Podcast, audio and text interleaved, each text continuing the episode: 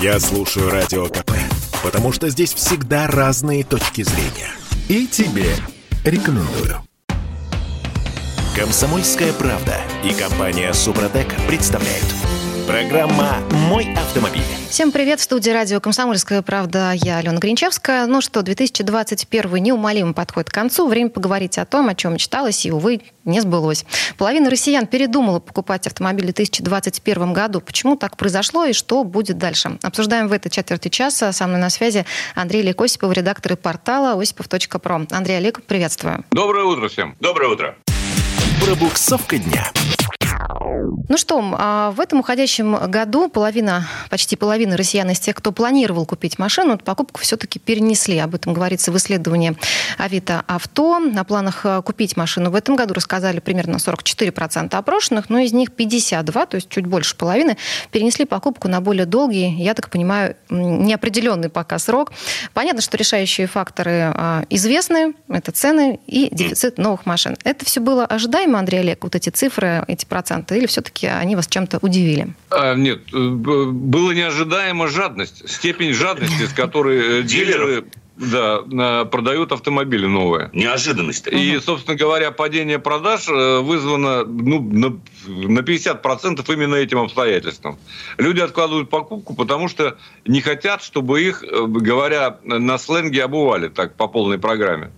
Э, мы уже не раз говорили о, о том, что коврики за 300 тысяч с установкой, там еще какая-нибудь ерунда. Так ну, сказать, доп. опции, да, там выходит чуть ли не в, ну, в миллион в некоторых случаях, насколько я понимаю. Да, то есть двойную цену за автомобиль угу. никто платить не собирается. И правильно делает, что не покупает. Угу. Конечно же, естественно. И поэтому, как результат, ведь сказался еще и дефицит машин. Э, будем откровенны. Правильно. Это Очередь была, огромная. Это была точка отсчета, фундамент. Это а было дальше, начало. А дальше поехали накрутки. Конечно. Воспользоваться ситуацией и получить побольше с клиента – это святое дело. Слушай, но это же, это же не только наше изобретение. Ведь во всем мире так. Посмотри, что да. происходит в той же самой Америке. Я вчера увидел фотографию, которая меня просто поразила. Мы говорим о сигнализациях за миллион рублей. Значит, Honda Civic, можно говорить, это Honda Civic в России сейчас нет. Значит, Honda Civic, значит, стоит цена рекомендованных производителя, по-моему, 23 тысячи долларов. Далее Дилерс фи, накрутка дилера 25 тысяч долларов, Ого. окончательная цена покупки автомобиля 50.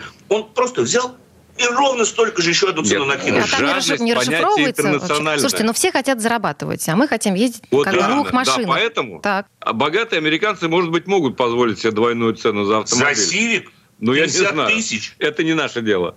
Я согласен. А э, наши люди привыкли считать, потому что не так легко достаются деньги, видимо, так сказать. Э, поэтому правильно делают, что откладывают покупку. Дилер э, за что боролся, на то и напоролся. Конечно. На отсутствие клиентов. Конечно. В значительной степени. Вот и все. Хорошо. И я думаю, да. что тут переживать по этому поводу совершенно не стоит. Олег, переживать Продали, понятно. Там, на тысячу, на... Да, а обнадеживать себя чем-то можно, тем, что все-таки ситуация как-то переломится в следующем хотя бы году, там, я не знаю, в первом квартале, вот. втором полугодии. Ну, чем-то поддержите. Не знаю, поддержит ли меня Андрей, но да. мне кажется, что рассчитывать на то, что цены в целом на автомобили упадут, не стоит.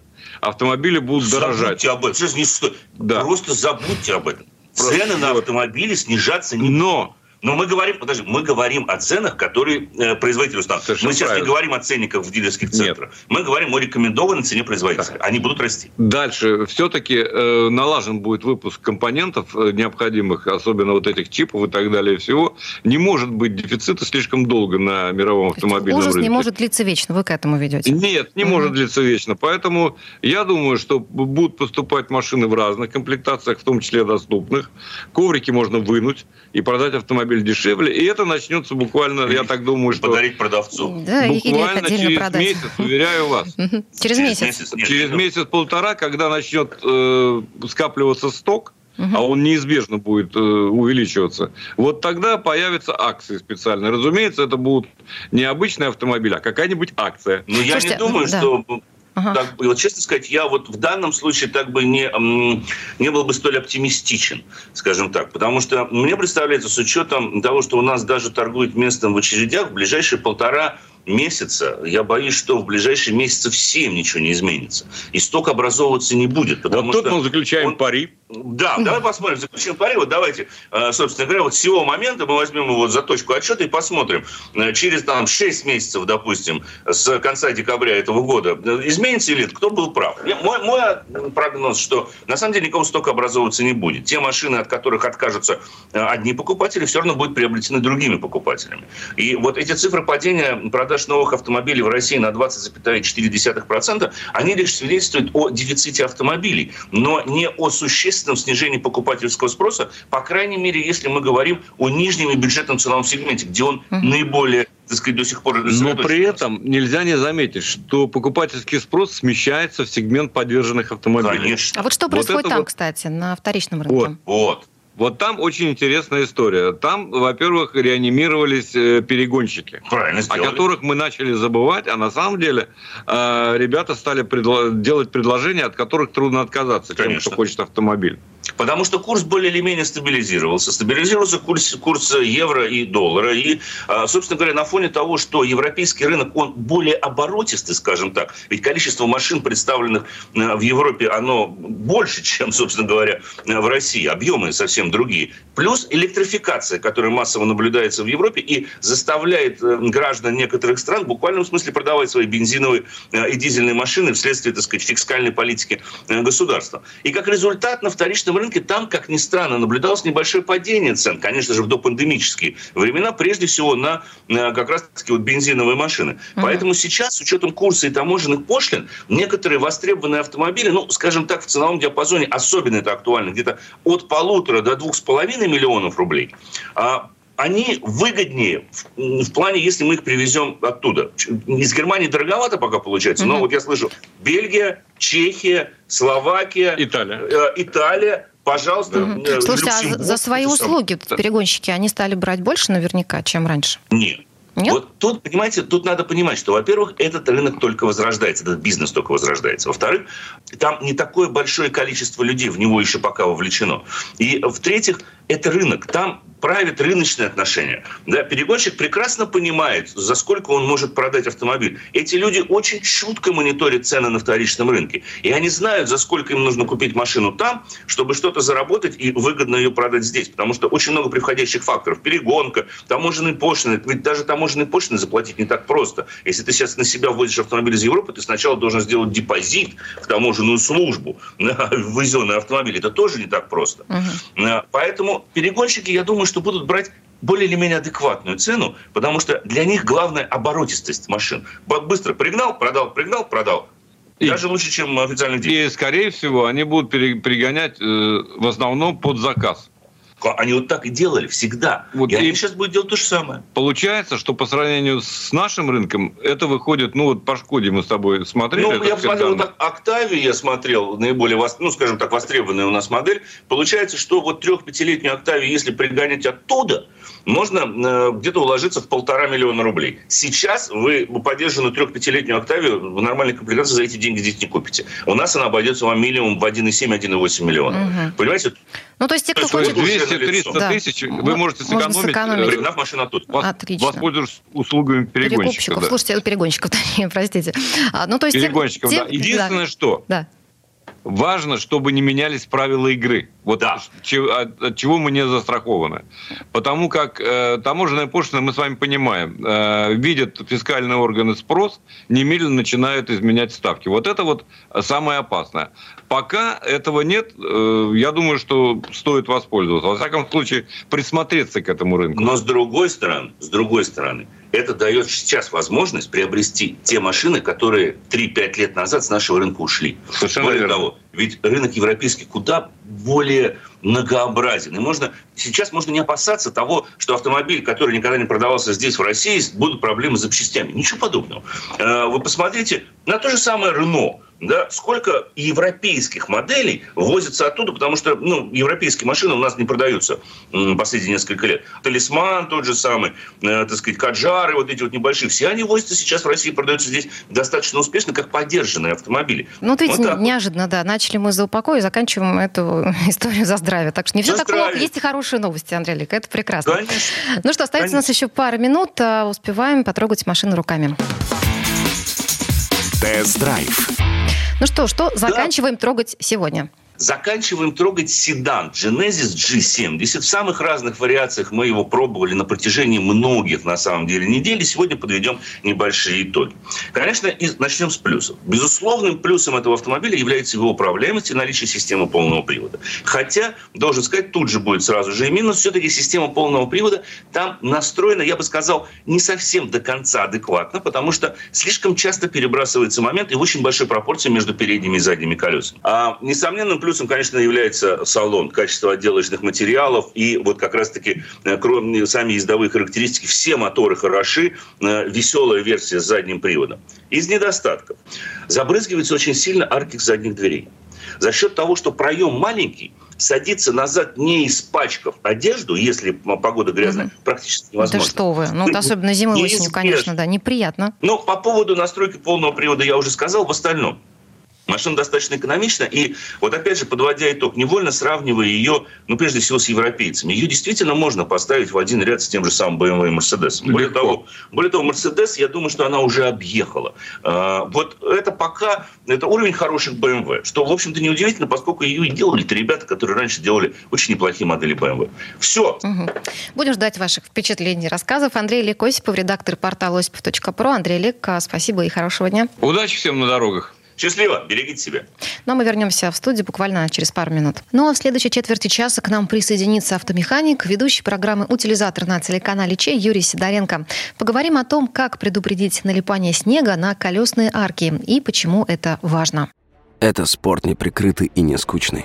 Спорт, в котором есть жизнь. Спорт, который говорит с тобой как друг. Разный, всесторонний, всеобъемлющий. Новый портал о спорте – sportkp.ru о спорте, как о жизни. Комсомольская правда и компания Супротек представляют. Программа «Мой автомобиль». А в этой четверти часа мы, ну так, немножко разминаемся, танцуем вокруг машины, размахиваем руками-ногами э, для того, чтобы сбить лед и снег с колесных арок. Я Дмитрий Делинский. Я Алена Гринчевская. Юрий Сидоренко, автомеханик, ведущий программы «Утилизатор» на телеканале Че. Вместе с нами, Юр, доброе утро. Доброе утро. Доброе утро. Автомастер.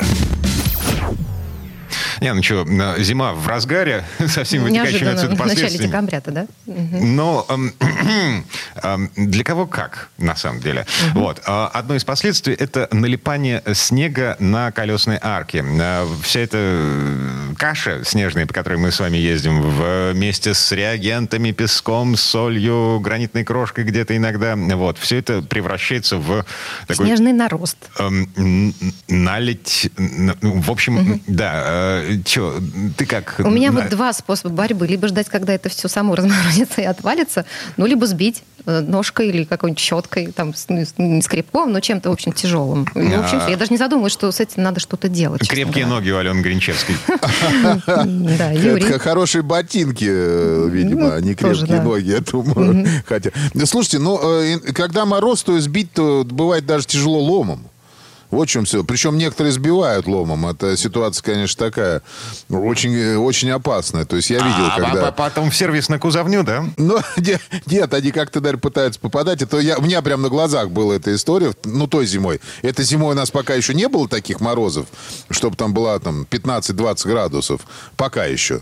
Но кто знает, все впереди. Тут у нас ситуация может поменяться очень быстро в том году, когда был сильный мороз, то есть человек взял просто у дворника топорик, вот, и стоит сбивать. У меня, честно говоря, сердце кровью а, обливалось, когда он э, попадал практически в крыло себе. Этой самой, этим топориком, вот. Но э, весело получилось, конечно, кусок он отбил, но не до конца. И вообще, между прочим, вот эти наросты, когда они замерзают, они становятся, я называю это зимний тюнинг. Э, потому а что чем, они чем это раз... все опасно, Юрий? Я не понимаю. Ну, висят они себе там и висят. На что А ты пробовала колесо да. повернуть вот так? Ну, у меня, видимо, не налипало до такой степени. Ну, видимо, да, просто не получалось. Там бывали, угу. бывают такие наросты, когда они уже очень, они становятся, делают очень низкий клиренс, например, угу. у машины. То есть получается вот этот нарост спереди, например, под передним колесом, да, он же идет и на порог. И если вот эта вся штука замерзает конкретно, и ей тыкнуться, например, в какое-то препятствие, то она сработает как, э, как удар кувалды по порогу. То есть угу. реально гнутся пороги, и, э, и повреждаются крылья, ну, как бы очень неприятная штука. Дальше, может быть, ну, маневренность начинает оно мешать, потому что, когда вы едете, колесо все-таки двигается, оно постоянно во что-то упирается. То есть упирается, ну, мало, ну, конечно, оно повернет, но при этом оно тыкается все время в жесткую вот эту вот, в жесткую налить. Неприятностей достаточное количество, которых просто можно избежать элементарными способами. Так, и какими способами? Ну, если уже есть нарост, то, естественно, надо заехать на мойку сбить это, чтобы там вам сбили, и все будет нормально. Если, если нет, то не хочется заезжать на мойку, можно заехать в теплый гараж. Я, ну, кстати, в выходные была в торговом центре на 4 часа, и машина прекрасно выехала.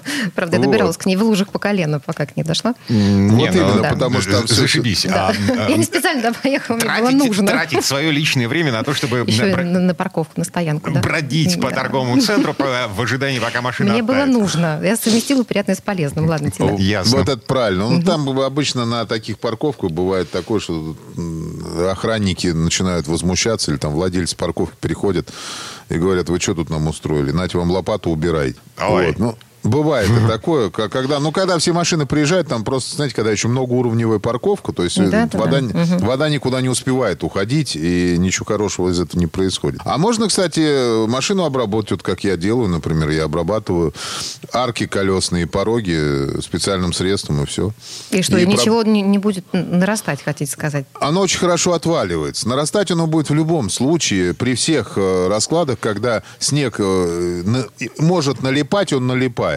Угу. Вот. Вопрос, что потом не надо будет ломом отваливать, то есть отбивать, оно просто либо само отваливается, когда определенный слой там набирается. Небольшой слой, могу сразу сказать. Ну, либо потом вы щеточкой подкинули быстренько, и все, без проблем вообще. Так, так а мужики у нас во дворе, эм, ну, давно-давно еще в моей юности, значит, эм, маслом, машинным маслом э, промазывали колесные арки. И помогало? Да. Нет, угу. это, это помогает очень хорошо, но только давайте все-таки не забывать, что оно не только воду отталкивает, оно впитывает в себя песок прекрасно держит, грязь, э, соль всякую. Вот, и потом просто вместо снега там будут ошметки грязи висеть. Это, это бывает. Ее, кстати, очень сложно очистить потом. Она аж мойкой даже не смывается. Вот. Можно. Ну, слушай, ну, я, в принципе, сам пользовался до определенного момента времени. Э, меня тоже в гараже у папы научили. Это смесь глицерина и воды. Вообще очаровательная штука. Три, три, три к одному делаешь делаешь, и все прекрасно. Ты же не настоящий химик. А разве глицерин в воде растворяется, разводится? Ну, так его надо разболтать. А, Ну, понятно. конечно. Он так, он, когда добавишь, он вообще там не растворится. Его хорошенечко болтать. И когда наносите, надо постоянно вот эту пшикалку, в которой у вас он находится, постоянно сбалтывать. То есть, ей трясешь и наносишь вот так вот. Вот в чем, в принципе, неудобство. А так все прекрасно. Вода потом испаряется, а глицерин остается на поверхности. Конечно, тонкой угу. пленкой прекрасно держит. Ну, правда, ну, раз в неделю приходилось это делать. Это когда был глицерин. Сейчас есть э, различные средства, которые, ну, реально... Э, да вообще есть почти на 2-3 месяца действуют. Ну, какие средства? Там прям так ну, написано для обрабатывания колесных арок или это что-то ну, иное? Нет, конечно, такого не пишут у нас. Но это, смотрите, все средства, которые отталкивают воду, очень просто. Это, ну, жидкий ключ, например, который, ну, практически у каждого есть. Мужчина, я не знаю. У женщин, не знаю, тоже есть. У меня, например, у мамы есть точно. Она себе купила в магазине. Ну, знаете, что такое жидкий ключ, да? Это то, что э, пшикаешь, когда, чтобы гайки ржавые отключить на петли, угу. пшикают. Вот. Он, ну, он, как производители заявляют, он, он очень хорошо вытесняет воду, обладает антикоррозионными свойствами. Ну, коррозия нас в данном случае не особо интересует. А вот э, то, что воду отталкивает, ну, нормально. Единственное, что э, его, им тоже он очень быстро смывается, им надо обрабатывать, ну, хотя бы раз в 10 дней. Это, ну, это дорого, дороговато получается. Проще воспользоваться силиконовыми смазками, э, которым пользуюсь я. Я пользуюсь силиконовой смазкой Супротек. Я обрабатываю всю машину вообще этой смазкой. Не только колесные арки, пороги. Также обрабатываю все резинки, щетки стеклоочистителя. Э, вот. И работает прекрасно. Хватает где-то на месяца ну, полтора-два. Полтора-два это, это в случае с колесными арками. То есть вот э, вся так грязь, весь тот снег, все эти реагенты, это все не смывается месяц-полтора? Ну да. Да, если нормально обработать, оно нормально держится. Хорошо силикон держится. А есть вообще, Дим, э, смазки, э, которые сверх... Как они называются-то? Сейчас, секундочку. Сверх... Э, блин, вылетело. А, есть вообще смазки, которые сверхводостойкие. Это те, которые... Они с тефлоном идут, и их применяют в подшипниках механизмов работающие в условиях повышенной влажности, в агрессивной среде. Вот. И а те вообще месяца на три хватает спокойно. Нормально обработать. Причем стоят они тоже не очень дорого. Они стоят рублей 700-800. Вот, то есть угу. даже до тысячи, по-моему. Но э, поверьте мне, любая покраска детали стоит дороже, а ваша безопасность еще, еще дороже стоит. Вообще машина, автомобиль дело затратное. То есть если вы пользуетесь им, то надо понимать, что на него, что на него надо будет тратить деньги. Угу. Юрий, вот про масло Дима упомянул уже, да, о, том, о средстве, которое лучше все-таки не использовать. А чем еще нельзя обрабатывать колесные арки? Ну, слушайте, ну есть э, такие байки, что можно обработать водкой. Она как бы... Все можно обработать водкой. Универсальное средство, так. Не замерзает вроде бы как. Но это ошибочная вещь, потому что спирт испаряется, и водка превращается в хорошую водичку, и потом просто такие получаются, как гладкое стекло э, э, подкрылки. То есть ничего хорошего в этом нет. И все замерзает, прекрасно все не работает. Ну, спиртом тоже нельзя обрабатывать. В принципе, э, я говорю, чем можно обрабатывать, я уже сказал. Э, все остальное нельзя. Нет смысла. Толка ну, в общем, не будет. Да, жидкие ключи, раствор глицерина э, в пропорции 3 к 1. Э, и вот, э, Силиконовые важный... смазки и сверхводостойкая смазка, спрей. Все спреи мы говорим. Ага. Ребят, потому что, потому что мазать, э, ну так, не очень весело. Кисточкой.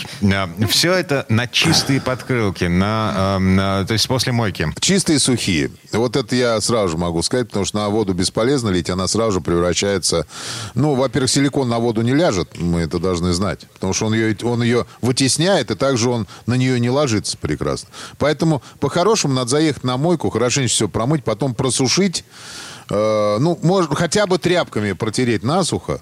Можно, кстати, это на улице делать, если мороз нет сильного. Потому что многие говорят, ага, у тебя теплый гараж, конечно, подъемник там удобно.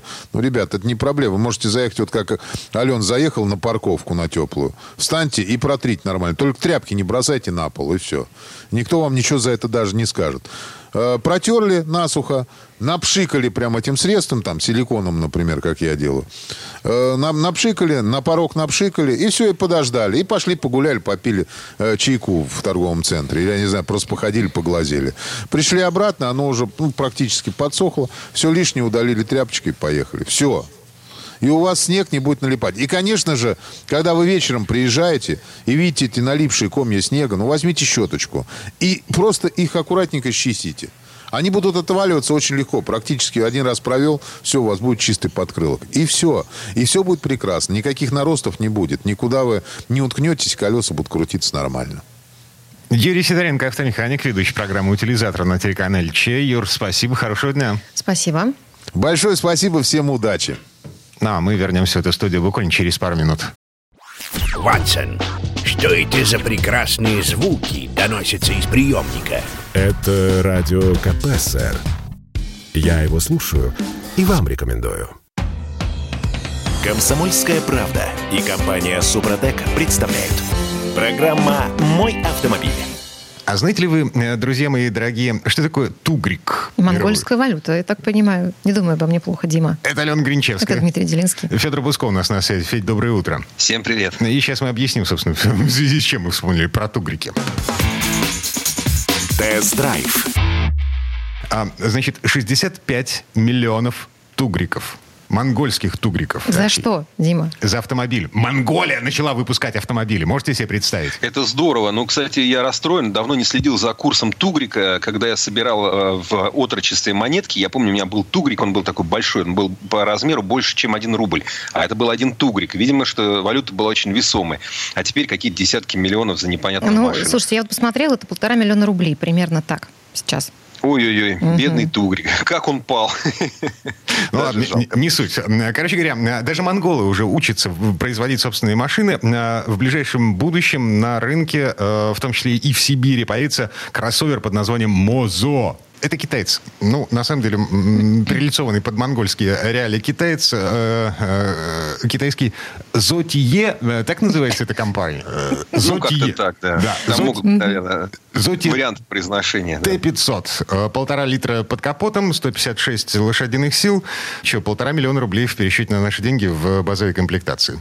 Ну так, Ну, забавно. это совершенно нормальная история. Действительно, есть э, во всем мире, в общем-то, ездят на машинах, и не во всем мире есть собственная конструкторская школа. Ну, собственно, мы это тоже видим и по нашей стране, где очень много локализованных иномарок, которые уже наши а, родные плоть, плоть от плоти, которые сделаны для России, зачастую с участием там российских а, исследовательских центров, исследовательских конструкторских а, центров.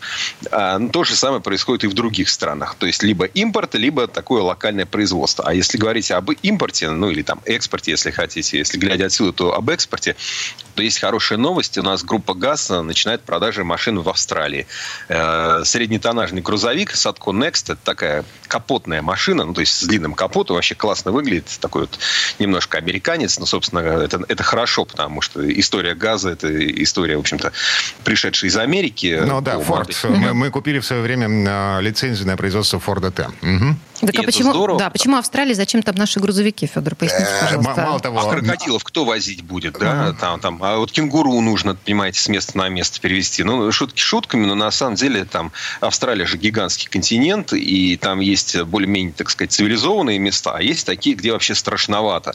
И чтобы... Там же тоже надо ездить, и дороги там ужасные. Вообще в Австралии известно, что там с дорогами все достаточно грустно, и э, там машины такие зачастую непритязательные. Ну, если мы говорим, конечно, не о там Мельбурне или не о Канберре, а вот о таких отдаленных там территориях. И там вполне, я думаю, что Садко Next, он там хорошо пойдет. Это полноприводная машина там с серьезными внедорожными показателями, с высоким клиренсом, э, с крепкой рамой, с понижающей передачей, с блокировками дифференциалов там всех мостов, ну, в смысле и переднего, и заднего, и так далее. Ну, то есть, это такая машина серьезная, и поч- почему бы нет? Я рад, что наш российский Садко будет покорять там вот эти самые Местных крокодилов. красноватые, Мгм. Красноватые пески да, австралийской глубинки. Это здорово. Погоди, а мы же с тобой когда-то давно-давно э, э, рассуждали на тему э, появления беспилотных автопоездов, э, как раз на примере Австралии, потому что э, там вот эти, эти дороги, которые уходят в туманную даль, они эм, как раз э, ну, приспособлены для того, чтобы,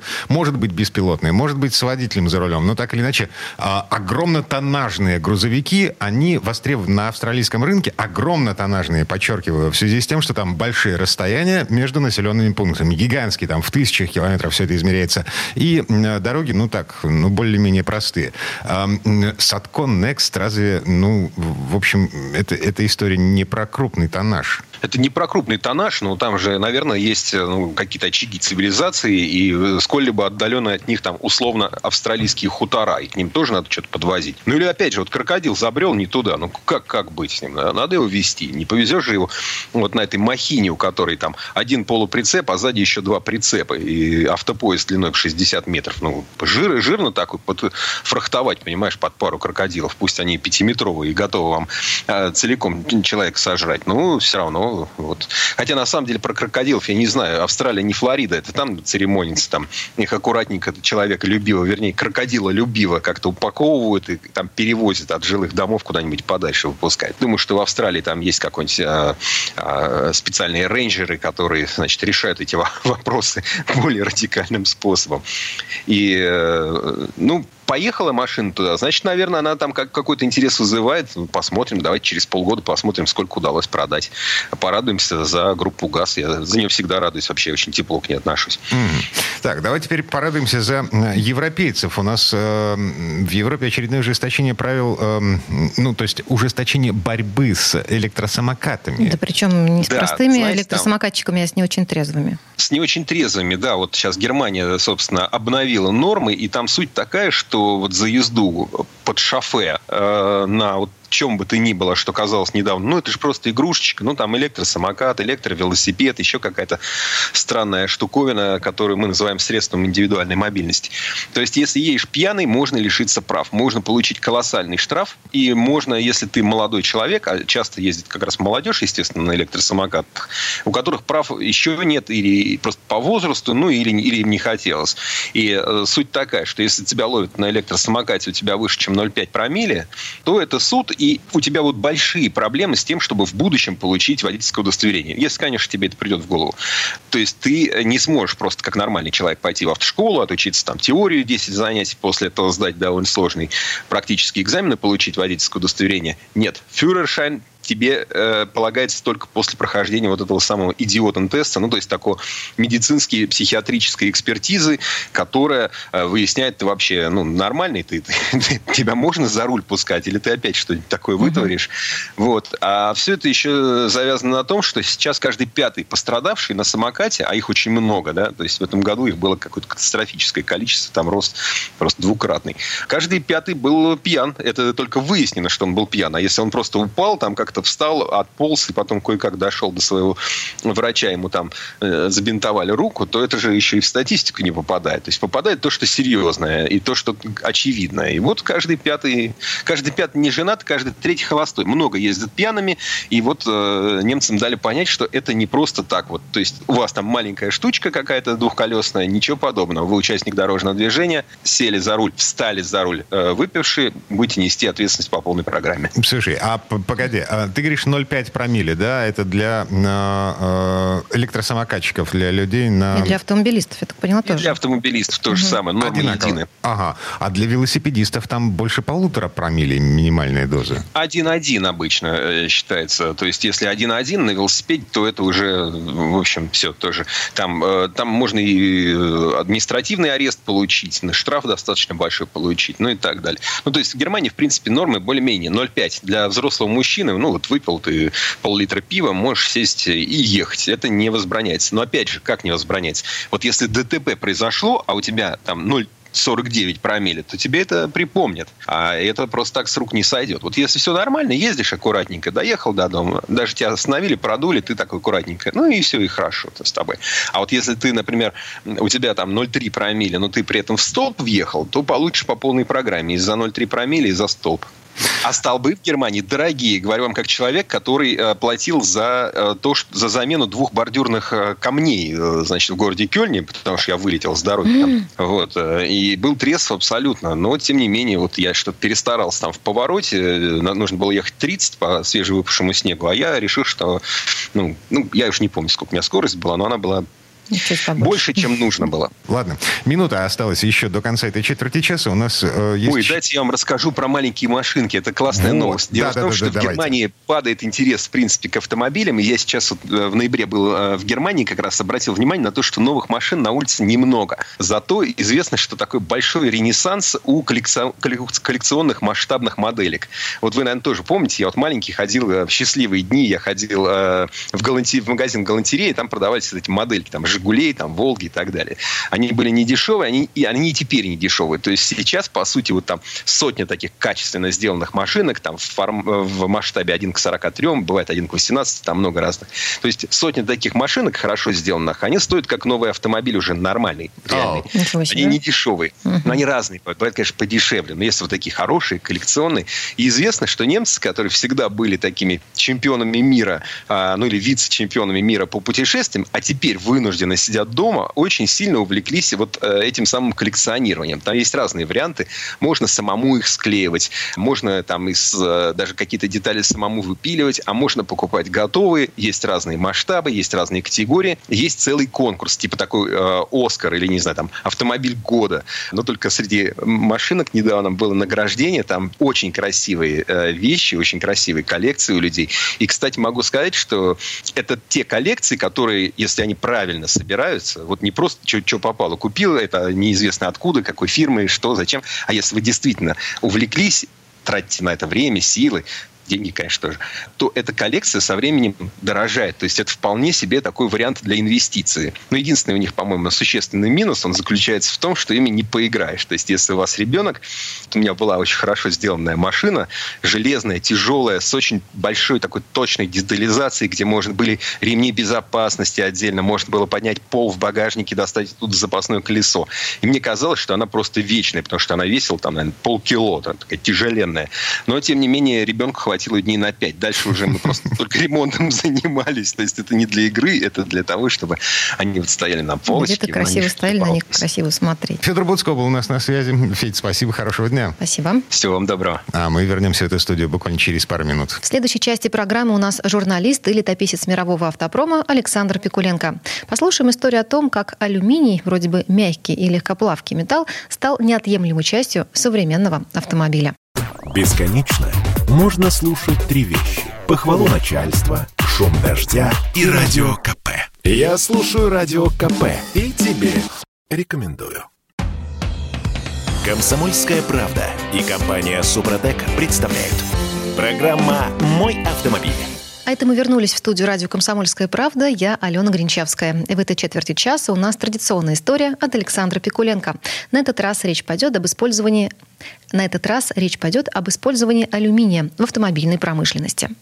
Началось все сто лет назад, когда алюминий был еще в диковинку. Его свойства были еще мало изучены. Но уже было понятно, что он, во-первых, легкий, а во-вторых, не подвержен коррозии. А значит, можно попытаться заменить алюминием железо. Ну и сейчас на автопром приходится почти треть потребления всего производимого в мире алюминия. Так чем же он так хорош? Слово Сан Санычу. Предыстория. Любопытно, что технология получения дешевого алюминия была разработана в 1886 году, то есть в тот год, когда Бенц запатентовал свой самодвижущийся экипаж. В его машине алюминия не было, но было множество медных и железных деталей. Представляете, какие резервы по уменьшению массы транспортного средства открылись перед конструкторами, когда алюминий все-таки нашел применение в автомобиле? Следующее заметное алюминиевое решение для автопрома появилось тоже в Германии. В 1901 году Карл Бенц представил алюминиевый двигатель. Первый опыт применения алюминия в Соединенных Штатах Америки для производства автомобиля имел место в начале прошлого века, в 1906 году.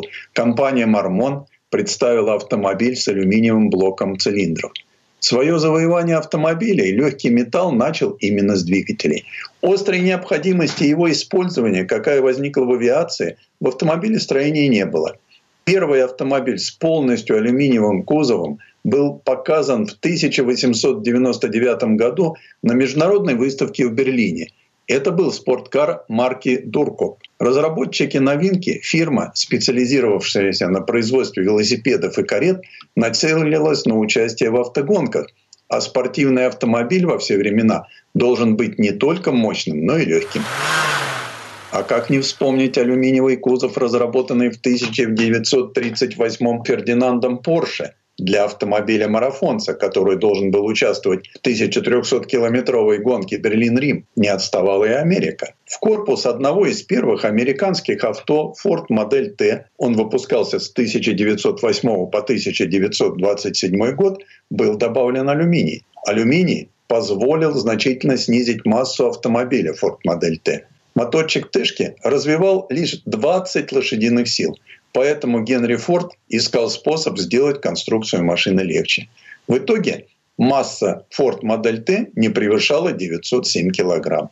Сейчас автопром, как когда-то авиастроение, нельзя представить без алюминиевых сплавов.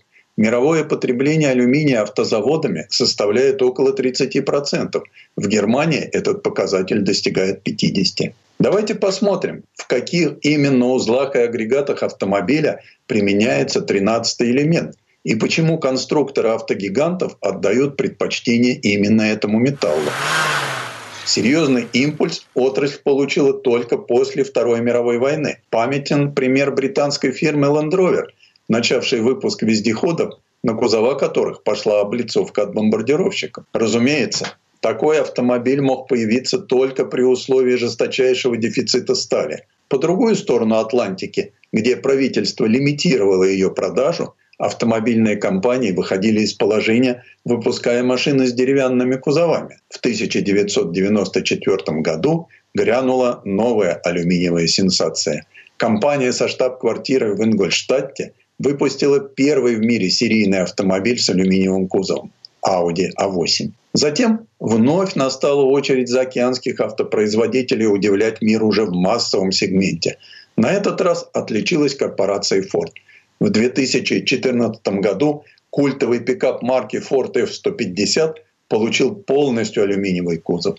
В нынешнем году в свет вышло новое, 14 по счету поколение пикапа. И по-прежнему в алюминиевом исполнении.